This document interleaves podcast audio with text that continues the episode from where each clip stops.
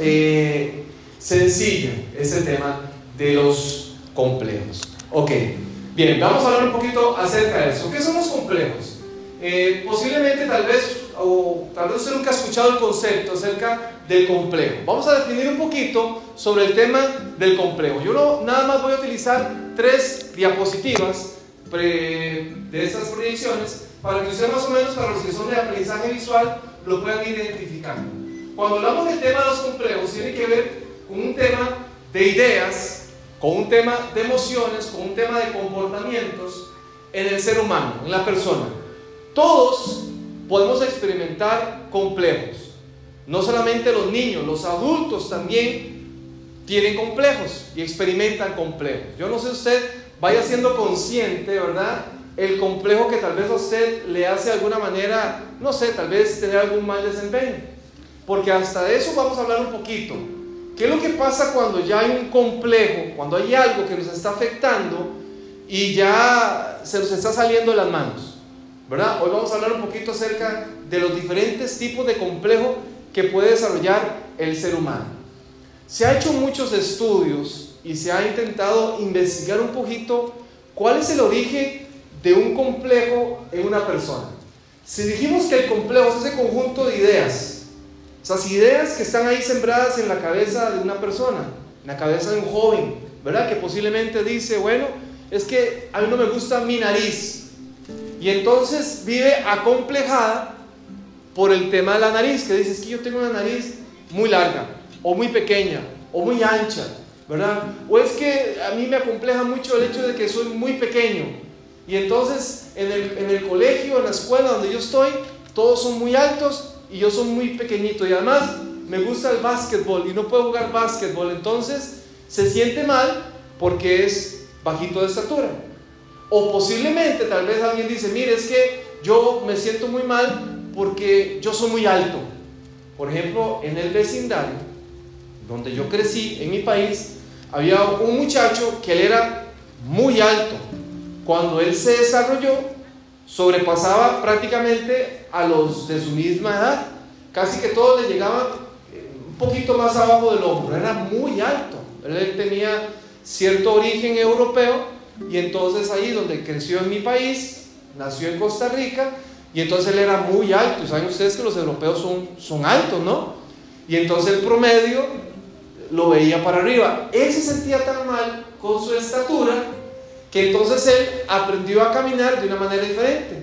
Entonces uno cuando lo veía caminando, él caminaba agachado. Él caminaba así, ¿para qué? ¿Para qué creen ustedes?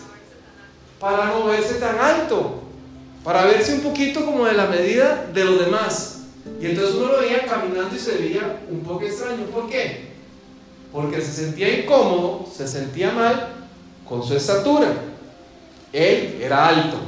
Algunos no quieren ser tan altos, otros no quieren ser tan bajos. Otros posiblemente dicen, mire, es que yo soy gordito. Y entonces a mí me cuesta mucho porque yo soy gordito. Yo prefiero entonces ni siquiera estar con mis amigos, participar con mis amigos. Y a mí me gustaría incluso practicar algún deporte, pero no lo hago porque yo me siento gordito. Me veo gordito. Y eso, ¿verdad? Eh, eh, imagínense ustedes esa, esa idea desarrollada en la cabeza de la persona. Ahora, si lo trascendemos también a los adultos que estamos aquí, que veo varios adultos, también los adultos experimentamos eso. Por ejemplo, hay algunas personas que cuando le dicen vamos a la playa, no quieren ir ¿por qué? Porque se siente mal quizás porque han subido unas cuantas libras, unas cuantas digamos, ¿verdad? Unas cuantas libras. Y entonces siente tan mal porque dice, ¿qué voy a hacer yo a la playa? Porque después me corresponde ponerme un vestido de baño y yo no me quiero ni siquiera poner porque ¿qué va con estos rollitos, con estas llantitas? ¿verdad? O el hombre, ¿verdad? Que, que también posiblemente, ¿verdad? Se ha dedicado a, a ensancharse un poquito y dice, no, es que yo esta camisa no la pongo porque no, me voy a ver aquí, ¿verdad? Voy a parecer un, una bolsa de, de cebolla, ¿verdad? Todo lleno así. Se ve, entonces se siente incómodo. Eso tiene que ver con los complejos. Por eso le decía, todos en algún momento hemos experimentado un complejo. ¿Y qué es lo que hace eso? Perturban el comportamiento. de alguna manera esa carga emocional, que todos somos emocionales y vivimos las emociones, sentimos, ¿verdad que todos sentimos? ¿Hay alguien de aquí que no sienta? Todos sentimos, ¿verdad que sí? ¿Verdad que posiblemente cuando alguien nos dice algo que a nosotros no nos gusta o nos genera incomodidad, nos duele, nos hace sentir incómodos, ¿cierto? Eso son parte de las emociones. Entonces, mis ideas, mis emociones afectan mi comportamiento, mi desempeño como persona. Vamos a irlo hablando un poquito más, vamos a irlo profundizando un poquito más. Por supuesto que hay diferentes tipos de complejos. De hecho, este tema, este tema del complejo es un tema de los complejos un poco complicado de explicarlo, porque su origen viene desde el estudio de, de una corriente psicológica que se llama el psicoanálisis. Y entonces desde allí, ¿verdad? Se comienza a intentar interpretar desde la manera inconsciente cómo el ser humano eh, experimenta y va acumulando cierta tensión emocional en su vida. Entonces podríamos cuestionar, porque algunos psicoanalistas, ¿verdad? Que son psicólogos, que estudian el comportamiento humano, que lo hacen a través del inconsciente. ¿Alguien ha escuchado acerca de Sigmund Freud? ¿Sí? Bueno, el que se considera el padre del psicoanálisis. Este hombre tenía un discípulo, era uno de sus primeros discípulos, de hecho fue su, primero, su primer discípulo, se llamaba Alfred Adler. Este hombre fue como el primer discípulo de, de este hombre Sigmund Freud, pero también fue el primero que se separó de su maestro y comenzó a desarrollar su propia teoría sobre eh, psicológica. Y él fue el que comenzó a hablar en primera instancia este concepto, por ejemplo, de los complejos, del complejo de superioridad y del complejo de inferioridad. Y además otros conceptos que también él iba desarrollando, ¿no? Iba desarrollando. Pero él hablaba acerca de la tensión emocional que estaba almacenada en el inconsciente. Y que el inconsciente lo, almacenaba, o sea, que el ser humano no lo hacía consciente porque estaba allí dentro ¿Me entiende? Y él decía, eso se hace porque se intentaba como, como reprimir, porque si se hace de manera consciente como que genera mucho dolor. Pero bueno, ahí se ha comenzado a, a, partir de ahí se ha comenzado a explorar acerca del concepto de, de los complejos y cómo esto va afectando, cómo se puede originar un complejo en la vida de una persona. A ver, pregunto, ¿cómo creen ustedes que se puede dar un complejo en la vida de una persona. Como una persona comienza de alguna manera hacerse acomplejar, ¿verdad? A, aceptar lo que le están diciendo y sentirse mal. De la forma que lo crían. Una de los principales, de las principales razones tiene que ver con patrones de crianza. Por ejemplo, aquí que tenemos papás y veo hijos pequeñitos también, a veces el exceso de crítica, por ejemplo. El exceso de crítica. Usted es un incompetente. Padres que le dicen a, sus hijos, no sea tonto, no lo haga así. Cuando un padre, un padre, una madre de familia le dice hacia un hijo, no sea tonto, ¿qué es lo que le está diciendo? ¿Cómo se está sintiendo aquella persona? ¿Como un qué? Como un tonto, ¿cierto? Si usted le dice, es que usted no sirve para nada, ¿qué es lo que usted le está diciendo a su hijo o a su hija? que es un bueno para nada. Así como nosotros muchas veces utilizamos palabras incorrectas en la crianza, debemos de buscar formas correctas para más bien fortalecer su autoconcepto.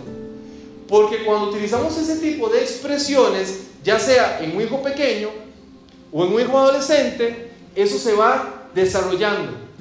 Aquel joven va creciendo en su autoconcepto, va diciendo, yo tengo mis limitaciones. Porque en algún momento alguien me dijo a mí que yo no sirvo para nada. Y entonces cuando esa persona se está desarrollando y está creciendo, cuando ese joven en algún momento necesita sacar lo mejor de sí, ¿qué es lo que pasa? Hay algo que lo frena, porque dice, yo no sirvo para esto. Yo no tengo las competencias, yo no tengo la, la capacidad, yo no tengo la inteligencia para poder estudiar esa carrera. ¿Por qué? Porque a mí desde pequeño me decían que yo era tonto. Esa es una forma como se puede ir adoptando el tema de los complejos. Uy, es que usted sí es fea, usted sí es feo. ¿Cómo se va a sentir ese niño? ¿Cómo va a crecer con esa idea?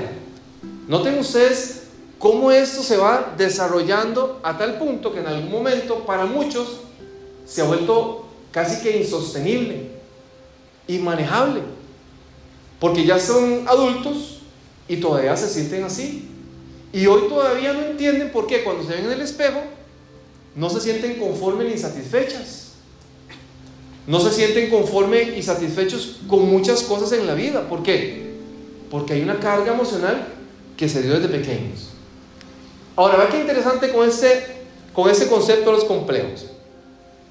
Cuando hablamos acerca de complejos de superioridad o complejos de inferioridad es como lo, como lo opuesto.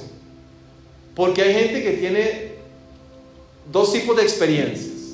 Una, ese complejo de superioridad lo que hace más bien es que la persona se sienta por encima de los demás.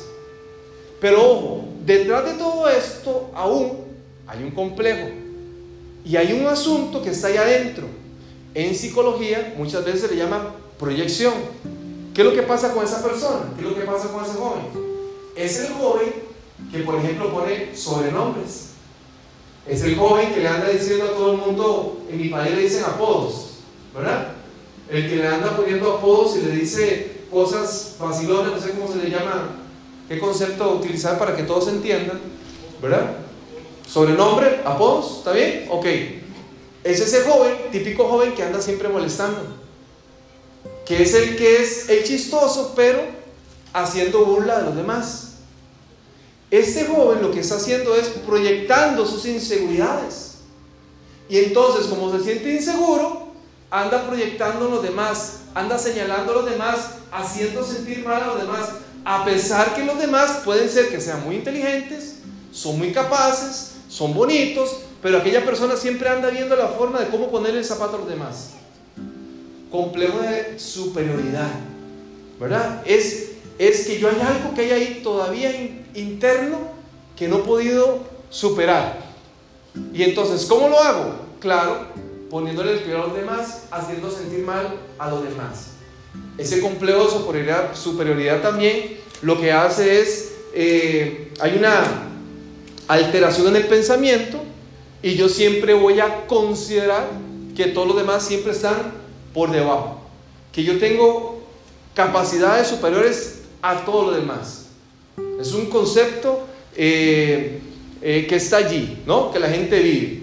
Y hay otro que es el que nos vamos a enfocar quizás un poquito más.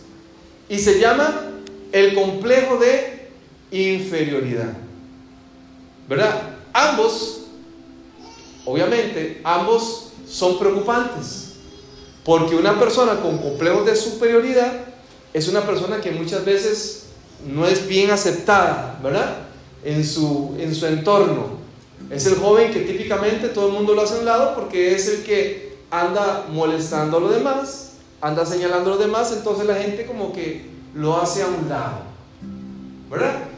Obviamente el complejo de inferioridad es muy opuesto al que acabo de hablar. ¿Qué creen ustedes que significa un complejo de inferioridad? Los escucho. ¿Qué creen ustedes?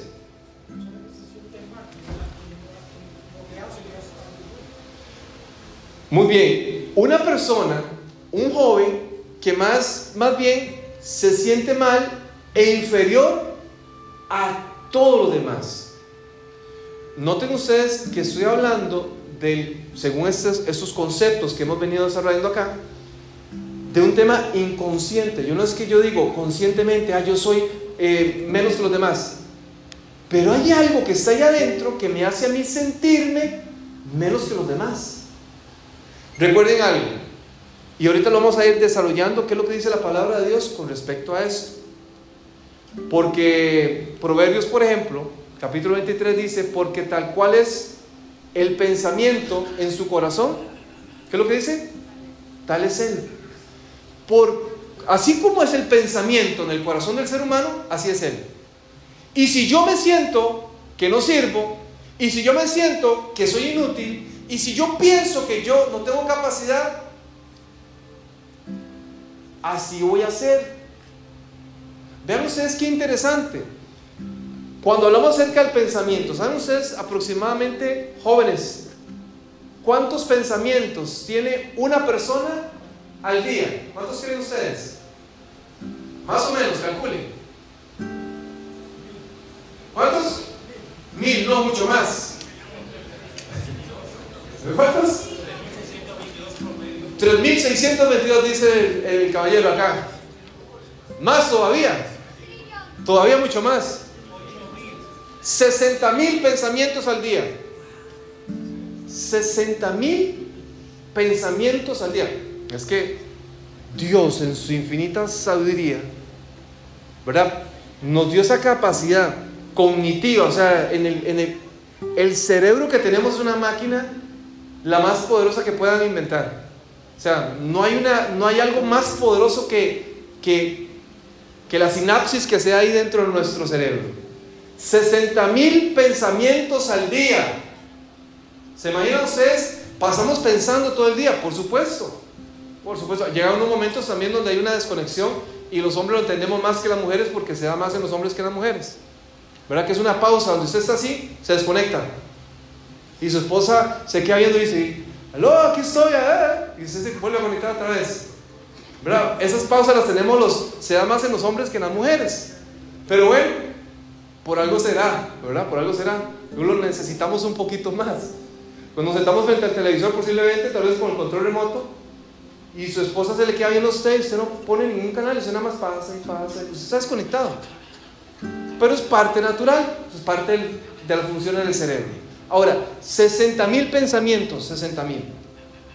¿Saben ustedes que esos 60 mil pensamientos prácticamente el 90% de esos pensamientos, de los pensamientos que usted ha tenido hoy, de esos 60 mil pensamientos, más del 90% de esos pensamientos son pensamientos del día anterior. O sea, venimos arrastrando pensamientos. Y de esos, de ese 90% de esos pensamientos, ¿verdad? De esos de esos 60 mil pensamientos que usted tiene al día, 85% son pensamientos negativos. Eso es para sorprenderse. 85% pensamientos negativos. Eso es increíble. Por eso Romanos el capítulo 12, versículo 2 dice, cambia tu manera de pensar y cambiará qué? Tu manera de vivir. El secreto está en nuestra interpretación. El secreto está en nuestra mente, en nuestra capacidad de raciocinio.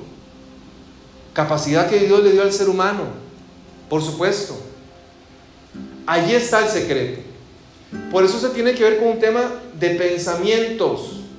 Si yo pienso que no tengo la capacidad, si yo pienso que no soy bueno, si usted no se pone todos los días a los espejos y dice, qué hermosura hizo el Señor.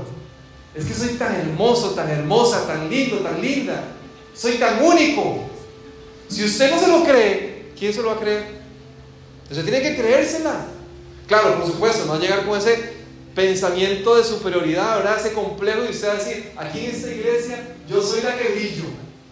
Si mí aquí esta iglesia no funciona, porque es otra cosa diferente, ¿verdad? Pero si usted tiene que darse su espacio. De hecho, en la Biblia encontramos una gran cantidad de personajes que tuvieron sus, sus problemitas.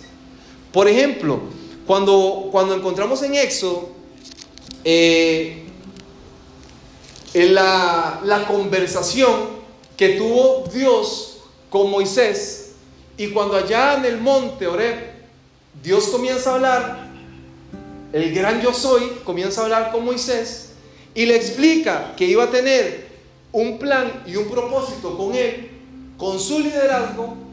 ¿Qué fue lo que dijo Moisés? Éxodo capítulo 4, versículo 10. Moisés comenzó a poner pretextos.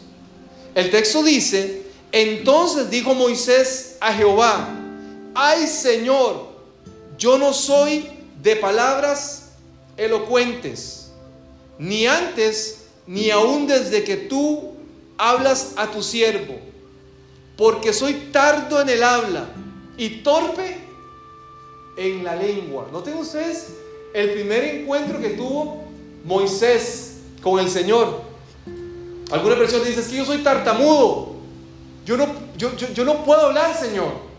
A mí me cuesta. Yo no tengo facilidad de palabra. Noten ustedes la excusa. ¿Complejo de qué?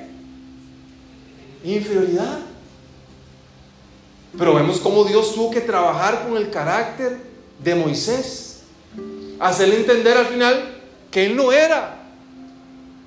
Imaginen ustedes, eh, por eso Dios es tan hermoso, nuestro, Dios es tan hermoso con nosotros, por la paciencia que nos tiene. ¿Se imaginan ustedes, Dios, verdad? Si usted hubiese sido Dios, posiblemente usted agarra el báculo y le da la cabeza a Moisés y le dice, Moisés, pero como dice en mi país, espabilese, entienda. Es que Señor, yo soy torpe para hablar. Yo no soy. ¿Qué pasó con Gedeón? Cuando Dios llega y habla con Gedeón, allá se lo puede leer en jueces capítulo 6, versículo 15, y Dios se le revela a Gedeón. ¿Recuerdan ustedes que el pueblo de Dios estaba sufriendo opresión de sus enemigos? Y dice el texto bíblico que el pueblo de Dios clamó a Dios y entonces Dios volvió a ver un hombre. ¿A quién? A Gedeón. Y cuando Dios comienza a hablar a Gedeón, también Gedeón comienza a decir, pero Señor, ¿cómo voy a salvar a Israel? Mi familia es la más débil de la tribu de Manasés. Y yo soy el más insignificante de mi familia. ¿Cómo yo? Si yo soy el más insignificante. Y yo no sé si hoy le estoy hablando también a un joven que se siente así. Yo no sé si hoy le estoy hablando a un joven que se siente insignificante como Gedeón en algún momento. Yo no sé si le estoy hablando hoy a un adulto que tal vez no se sienta la gran cosa por su estatus migratorio, por el lugar donde salió, que diga, pues yo de dónde salí, si ustedes no se imaginan de dónde vengo. Hay gente que se siente así, se siente menos que los demás. ¿Cómo hacemos entonces para poder ir avanzando? Bueno, ya aquí lo, lo mencionamos acerca, implícita eh, en, en la conversación, acerca de estos complejos que se dan. Complejos físicos, lo mencioné anteriormente, ¿no? Gente que no se siente feliz con su apariencia, con sus rasgos físicos, psicológicos, que tiene que ver con la forma como se procesa la información. Y lo, dije anteriormente, los conceptos que vamos, las ideas que vamos desarrollando de las experiencias que pudimos tener en el pasado, eso nos hace interpretar muchas veces, ¿verdad? Tenemos una muy mala información y desarrollar algo que se llaman las, las, eh, los conceptos, ideas irracionales, que no tienen sentido. Una idea, un, un autor, un psicólogo, definió una idea racional. Idea racional es algo que está en nuestra cabeza, pero que de verdad no tiene sentido. Por ejemplo, una persona dice, a mí no me gusta viajar en los aviones, porque si yo me subo a un avión, el avión se va a estrellar. Eso es una idea irracional, no tiene sentido, ¿verdad? O sea, puede que exista una probabilidad. Pero incluso es más baja la probabilidad que haya un accidente aéreo, ¿verdad? Que un accidente de tránsito. Eso se llaman ideas irracionales. Yo no me voy a meter a una piscina porque me voy a ahogar. Son ideas irracionales. Y alguien por ahí definió, un psicólogo definió que una idea irracional es una idea tonta en la cabeza de una persona inteligente. ¿Escucharon la definición? Una idea tonta en la cabeza de una persona inteligente. Eso tiene que ver con complejos psicológicos. Y también, obviamente, todo esto afecta en el tema social. Los complejos sociales. ¿Qué es lo que pasa con esto? Hay muchos jóvenes en nuestra iglesia. Yo hablo de nuestra iglesia. No estoy hablando de afuera, estoy hablando hoy de nuestra iglesia, que está experimentando una gran cantidad de, de situaciones y presiones psicológicas. Hay que hoy la ansiedad, la depresión ha ido creciendo, ¿verdad? En, en incidencia en la población juvenil. Hoy jóvenes experimentan mucho más los conceptos de ansiedad, viven ansiedad. Hoy hablamos de depresión juvenil, donde antes solamente hablamos en los adultos, hoy los jóvenes, es tanta la tensión, la presión social, que se sienten deprimidos. Muchos jóvenes se sienten mal y prefieren evitar ese tipo de experiencias. Y entonces dicen, vamos a tener un campamento con todos los jóvenes. Y esta persona se siente mal porque tiene complejos físicos, psicológicos, que lo atan, que no, no le permiten avanzar y desarrollarse en la vida, que dice, ¿saben qué? Yo no voy a ir. ¿Por qué? Ay, es que a mí no me gusta. Pero dentro de eso, él sabe, ella sabe que hay algo que le está generando incomodidad y que dice, yo no quiero ir allí porque me siento mal con mi apariencia, porque me siento mal porque quizás yo no tengo la capacidad para poder hablar, tener la facilidad de palabra, porque a mí me cuesta mucho ser amigos o amigas, y entonces prefiero evitar para exponerme. Hay algunos que dicen, mire, yo he renunciado a las actividades de la familia, porque prefiero que no me vean, no estar ahí presente, que no me vean. Prefiero quedarme en mi burbuja, ahí en solitario. Y es un peligro, ¿no? Por eso, padres que estamos aquí, estemos atentos a ese tipo de comportamientos. Vamos terminando con esto.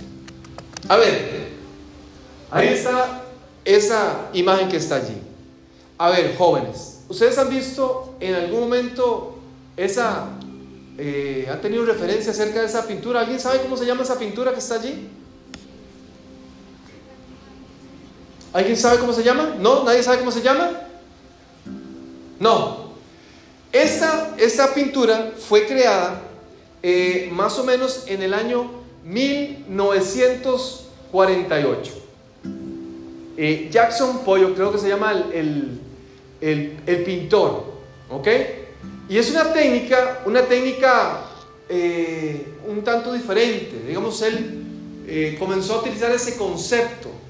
Es una técnica que se llama de, de pringar. Él agarra su, su pincel, agarra la pintura y con esa técnica comienza el lienzo a tirar pintura sobre el lienzo. Vuelve a mojar y vuelve a tirar pintura sobre el lienzo. Y eso fue lo que quedó de esa técnica. Si usted le pusiera un precio a esa obra, ¿qué valor le daría? 50 kilos, dice por acá. Quedó corto. Usted no le da nada. No le gusta.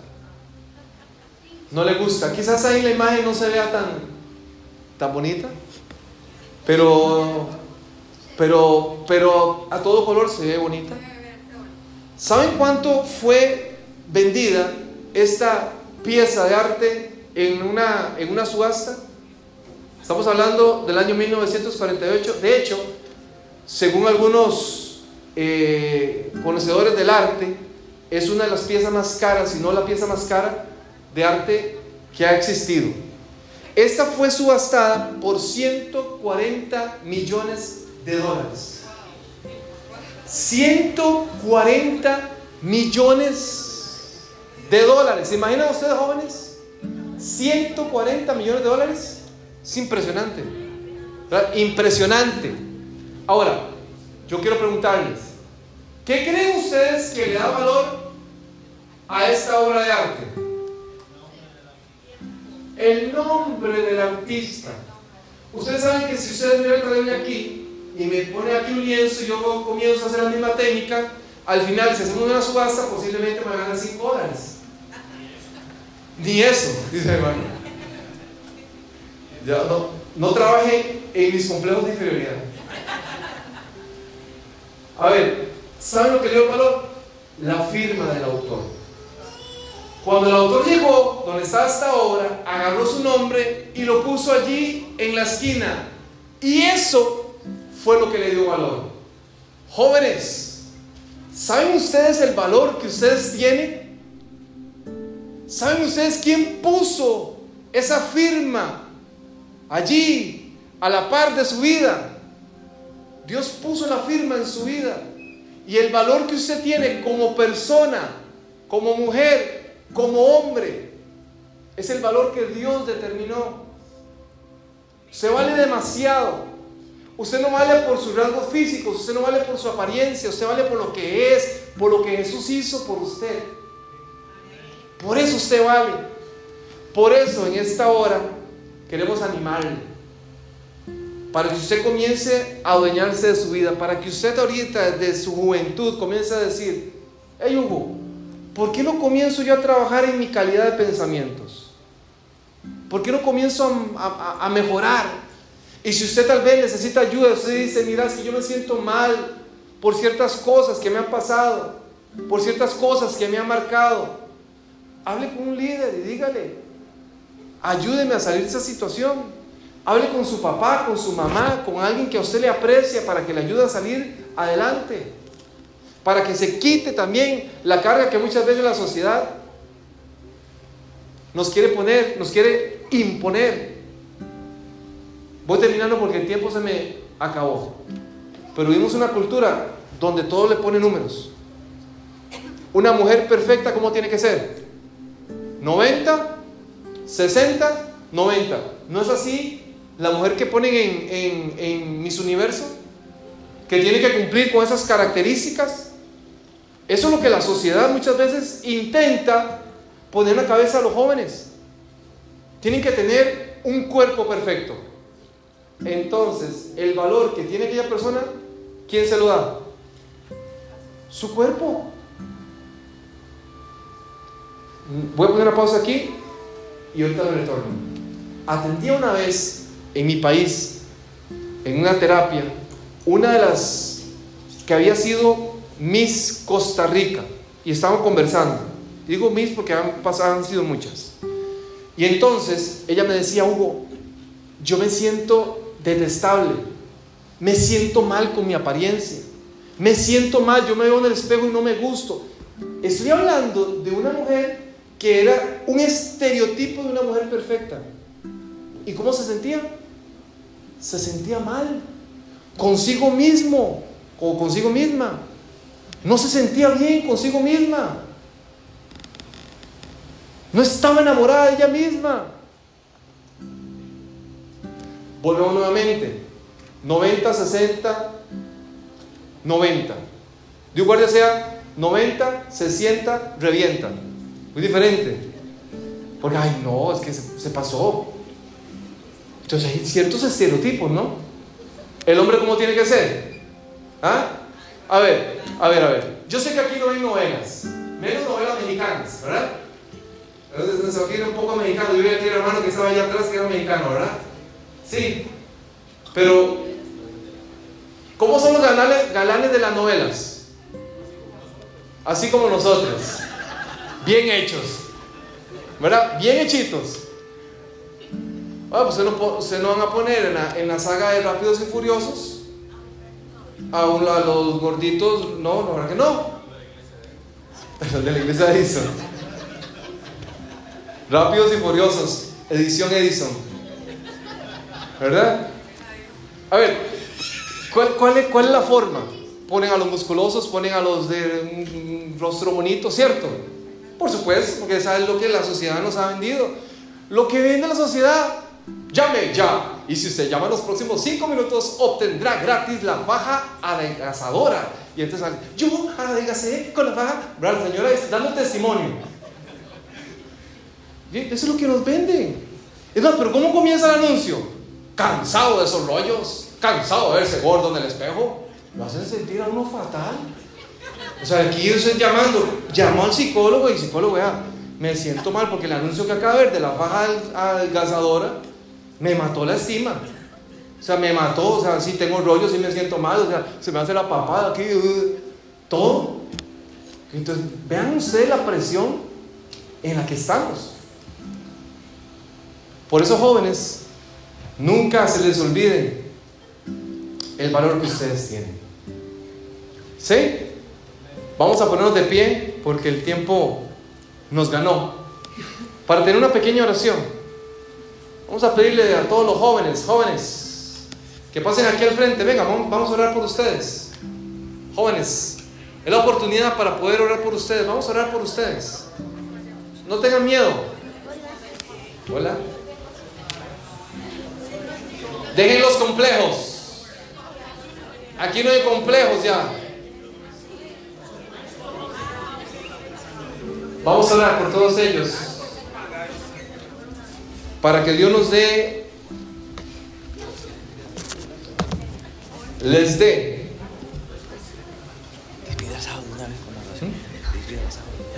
Ok, perfecto. Aquí tenemos a un grupo de jóvenes. Iglesia, ustedes tienen una gran cantidad de jóvenes. Bueno, aquí tenemos dos iglesias, ¿no? que una gran representación de muchachos. Jóvenes, de verdad. Ustedes tienen que creérsela. Ustedes tienen que entender quiénes son ustedes. El valor que ustedes tienen como personas, chicos, no se me pierdan. El valor que ustedes tienen como personas, ¿saben qué? No depende si usted tiene un título universitario. No va a depender de la ropa que usted ande Ay, no va a depender que usted tenga o no tenga Yeezys. No, eso no depende. No depende de si usted tiene, ah, una camisa Supreme. No depende de eso.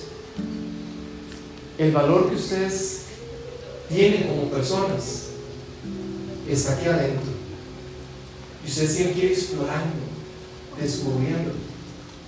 Ustedes alrededor tienen personas que les aman, que les estiman, que les quieren, que también están dispuestos a ayudarles. Todo lo que se hace aquí es para sostenerlos a ustedes, para ayudarles, para darles mejor. Pero ustedes tienen que aprender a creer en ustedes, a confiar en ustedes. Ustedes tienen la capacidad para poder hacerlo. Y si nunca se los han dicho, ustedes son personas muy capaces, muy capaces. Y Dios tiene planes maravillosos y grandes para todos ustedes crean jóvenes. Hoy voy a orar en representación de todos sus papás que están acá, todas esas mamás.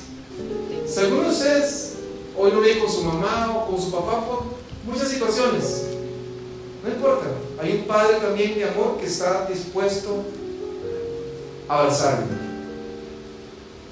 Vamos a orar, a pedirle a Dios, tal vez no sé qué es lo que pasa en la vida, nos podemos encontrar.